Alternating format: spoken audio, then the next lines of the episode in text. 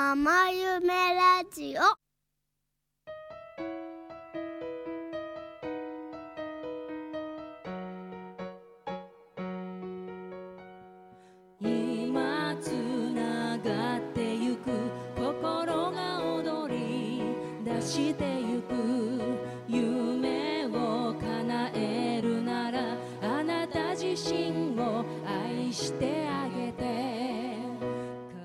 さんこんにちは。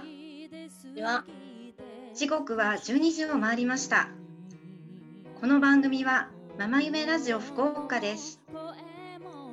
ママのつながり発信挑戦夢を応援したい。全国のママたちと作ろうと東京渋谷クロス FM から始まりました。毎週金曜日11名の福岡メンバーがコミュニティラジオ天神からお送りいたします。12時25分まで私たちの思いをぎゅっと詰め込んでお送りしますのでお付き合いください。ママイメラジオ福岡は株式会社宮崎電気商会友岡ひまわりこども園の提供でお送りいたします。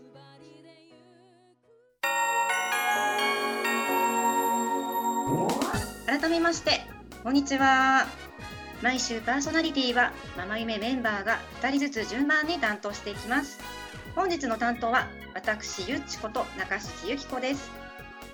中学校3年生の男の子小学校6年生の男の子小学校4年生の女の子3人のママです。雑誌のレポーター活動リビング福岡の読者モデルとして撮影協力なども行っています。もう一人の担当はよっちゃんこと中田よしこです。福津市在住で大学3年生の男の子、高校3年生の男の子、小学校6年生の女の子、3人のママです。え子育てカウンセラーや心理学講師とのお仕事をやっています。よろしくお願いします。お願いします。えー、生夢ラジオ福岡では今週もコミュニティラジオでの収録を自粛し、事前に収録したものをお送りいたします。そのため YouTube 配信はご視聴いただけませんが、聞き逃した方にはアンカーアプリより音声が聞けるようになっております。今週もね、それぞれの自宅からお届けしてます。はい、はい。途中ってなんかいろんな音とかが聞こえるかもしれないですね。そうね。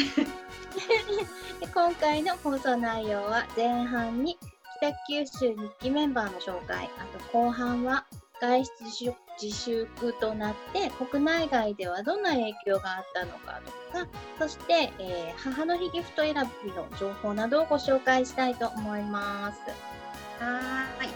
では早速、うん今日はゲストに北九州2期メンバーマリリンこと藤原まりかちゃんをお迎えしています。はい。マリリンよろしくお願いします。お願いします。よろしくお願いします。はい。えっと、はじめまして、えっと、北九州パーソナリティ2期メンバーの藤原まりかとこ、ことマリリンです。えっと、私は山口県に住んでます。と家族がはい。小学校2年生の男の子、認証3の男の子、0歳の男の子3人のママをしてます。元気な声が聞こえてるね。すごく賑やかな声が。はい。はい。マリリン、えーお仕事は？えっ、と、仕事は看護師をしてます。看護師。はい。えっ、と、この看護師をしてる中で、仕事をしてるうちに小児に関わる分野で今後やっていきたいなって考え始めて、同じ子供を持つママの何か支援ができればと思い、お母さんに向けたコーチングのコーチとして悩みの相談やモヤモヤなどに対する相談を今行っています。と同時に親子関係をより良くしていくためにコミュニケーション能力や考える力を育むための講座を行ったりもしててだからそういったと母さんのイライラだったり悩みが晴れるお手伝いをしたいなそういうのを発信していきたいなお母さんがやりたいことを私もこれ今回この生夢に勇気出してこう参加してみたのでそういったあの勇気が持てないお母さんたちの後押しができればと思ってこの生夢ラジオに参加しました。困っているママを助けたいっていう気持ちでね。はい。参加してもらったっていうことではいマリリンすごく多彩ですね。はい、もうこの他にもうん子育てカウンセラーとしてもやってて、うん。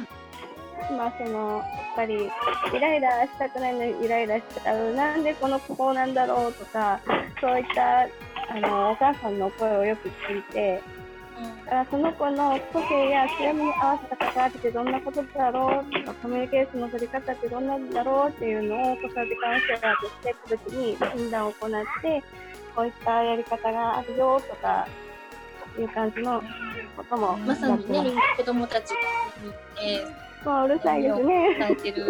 ね、ママたちはたくさんいると思うよね。そうなんですよね。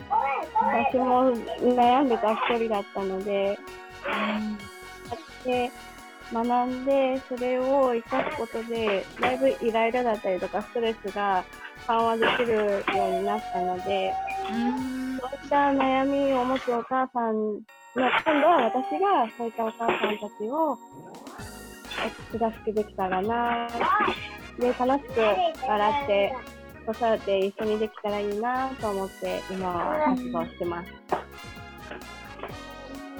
3人育ててるっていう中ではいやっぱりその自分が学んだことってすごくあの生かされてるんだよね。うーん、そうですね。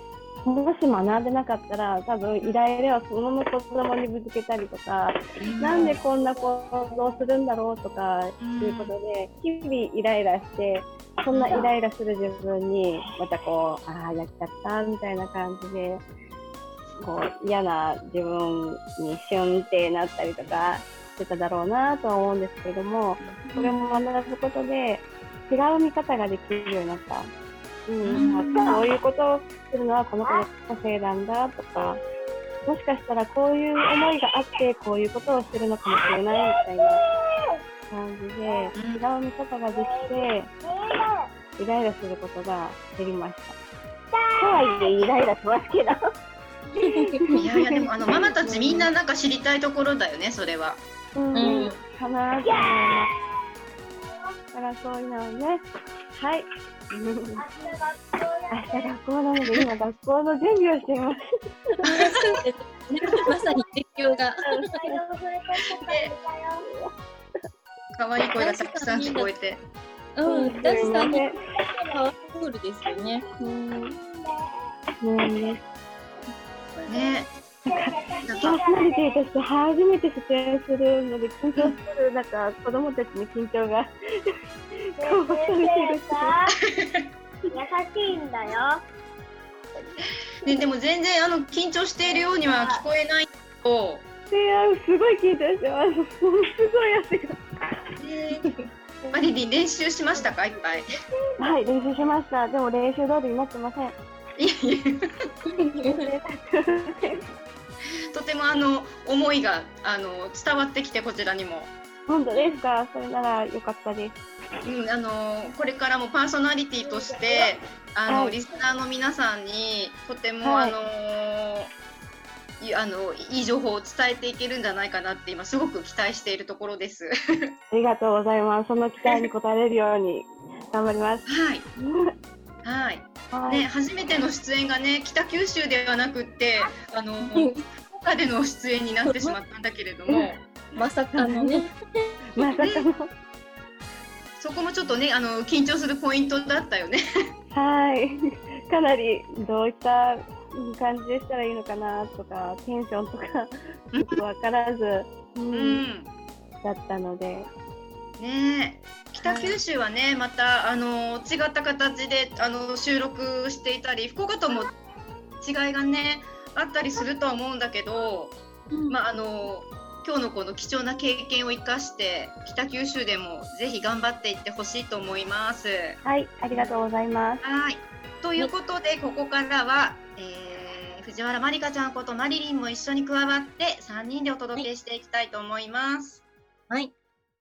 ここで株式会社で宮崎電気商会からのお知らせです。人と明かりの架け橋、人と人、人と町、そこに住まわれる人々の生活を照らし続ける。半世紀以上にわたって笑顔を、そこにある幸せを、そして未来を照らし続けてきた。最高レベルの技術が安心安全な環境を作り出す。人と町の未来を応援し続けます。株式会社宮崎電気商会。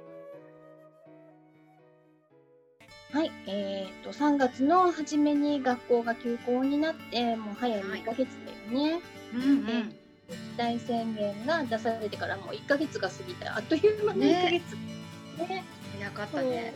ねでせっかく1ヶ月我慢したんだけど、さらに1ヶ月延長されるっていうことで、多分みんないつ終わるかねわかんないしそれにただもう1ヶ月我慢しろって言われてもこの自粛が本当に役立ってるのってみんな思ってるんじゃないかと思ってちょっとあの国内外でねどんな影響があったかっていうことを調べてみました。はい。はい、そしたらね、えっ、と、まず、海外なんだけど、うん。コロナで自粛による良い影響っていうのがあって、良い影響？うん、イギリスのね、環境ニュースメディア、カーボンブリーフが発表したデータによると、今年の温室効果ガスの排出量が去年に比べて16億点減少する見込みって、想像できないでしょ、16億トン。ちょっとできない。これはね、うん。あの3億5000万台も車が減ったことに相当するんだって。ええ3億5000万台だよ。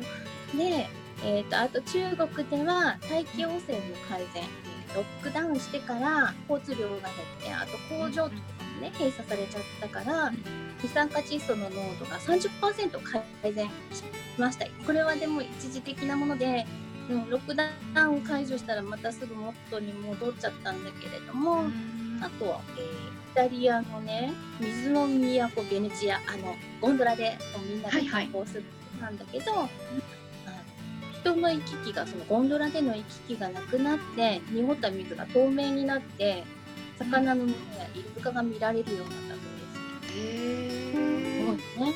ね、あとインドもすごいんだけど200キロ近くそう200キロも離れてるヒマラヤ山脈が数十年ぶりに見晴らせるようになったという 数十年ぶりに。そうそうねなんかそんな海外の話を聞いてもじゃあうん福岡はなどうなんだって私たちがこの自粛してる直接の影響ってどうなんだって思って、うん。でね、えー、と5月5日の時点で陽性の人の数っていうのが649人うん。でこれは4月の20日の週よりも27の週の新規のねこう増えてる感染者の人が6割も減ってるの。へ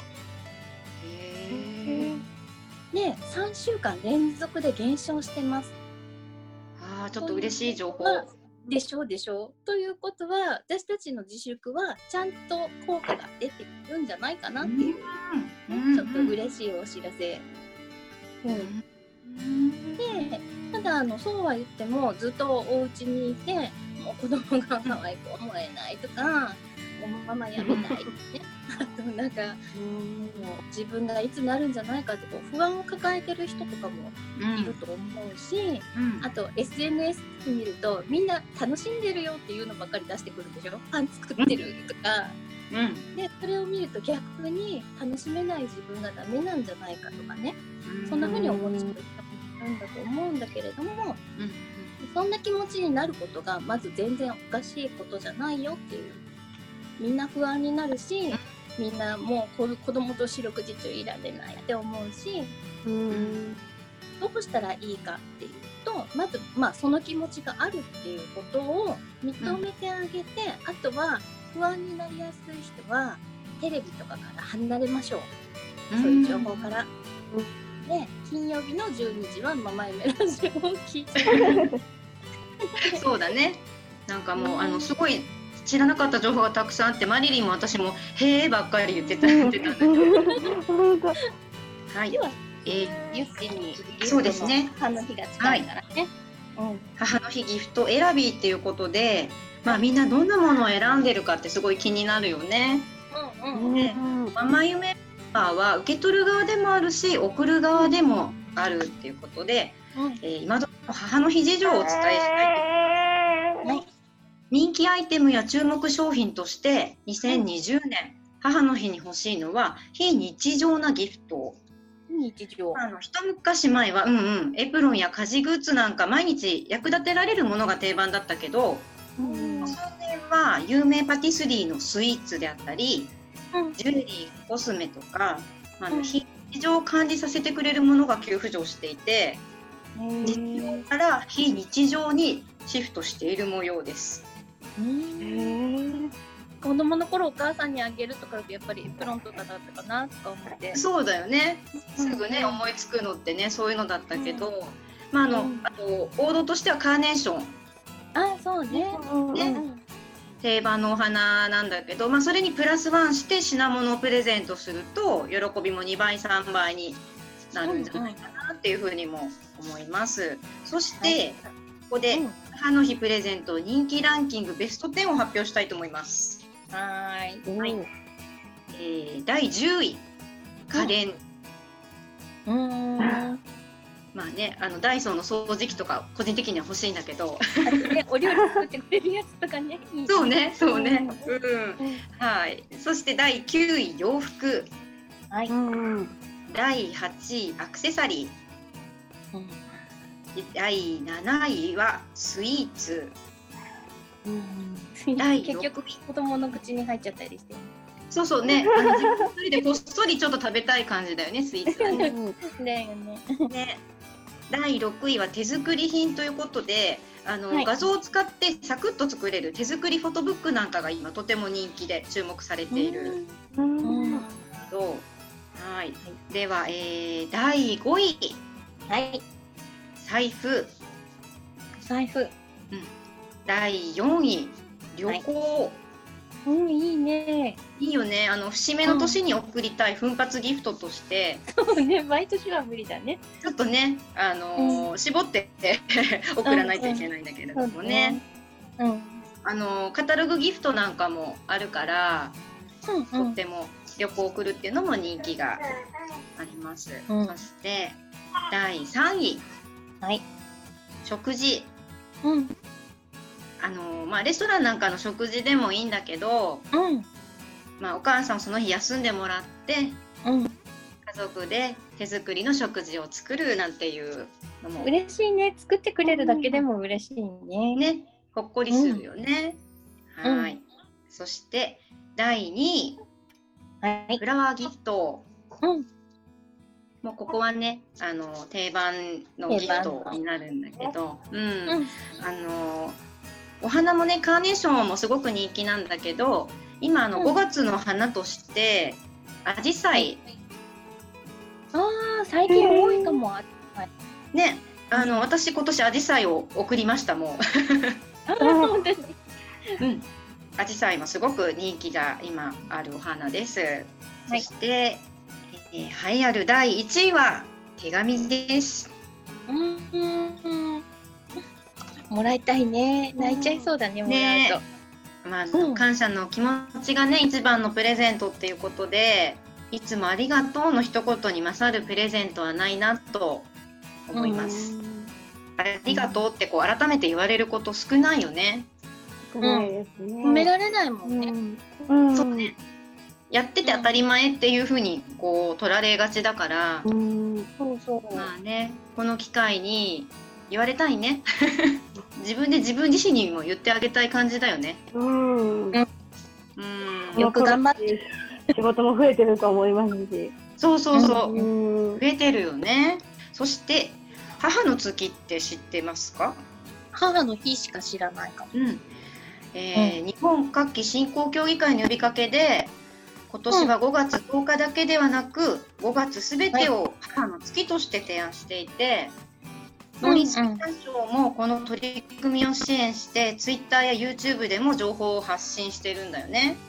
うん。百貨店の店頭が3密になるのを避けるお客や青果店で働くスタッフの安全というソーシャルディスタンスの問題配送業者にフラワーギフトが集中し混乱を招く事態この3点にこうして5月の1日から31日の1ヶ月間を母の日とすることを提案しています。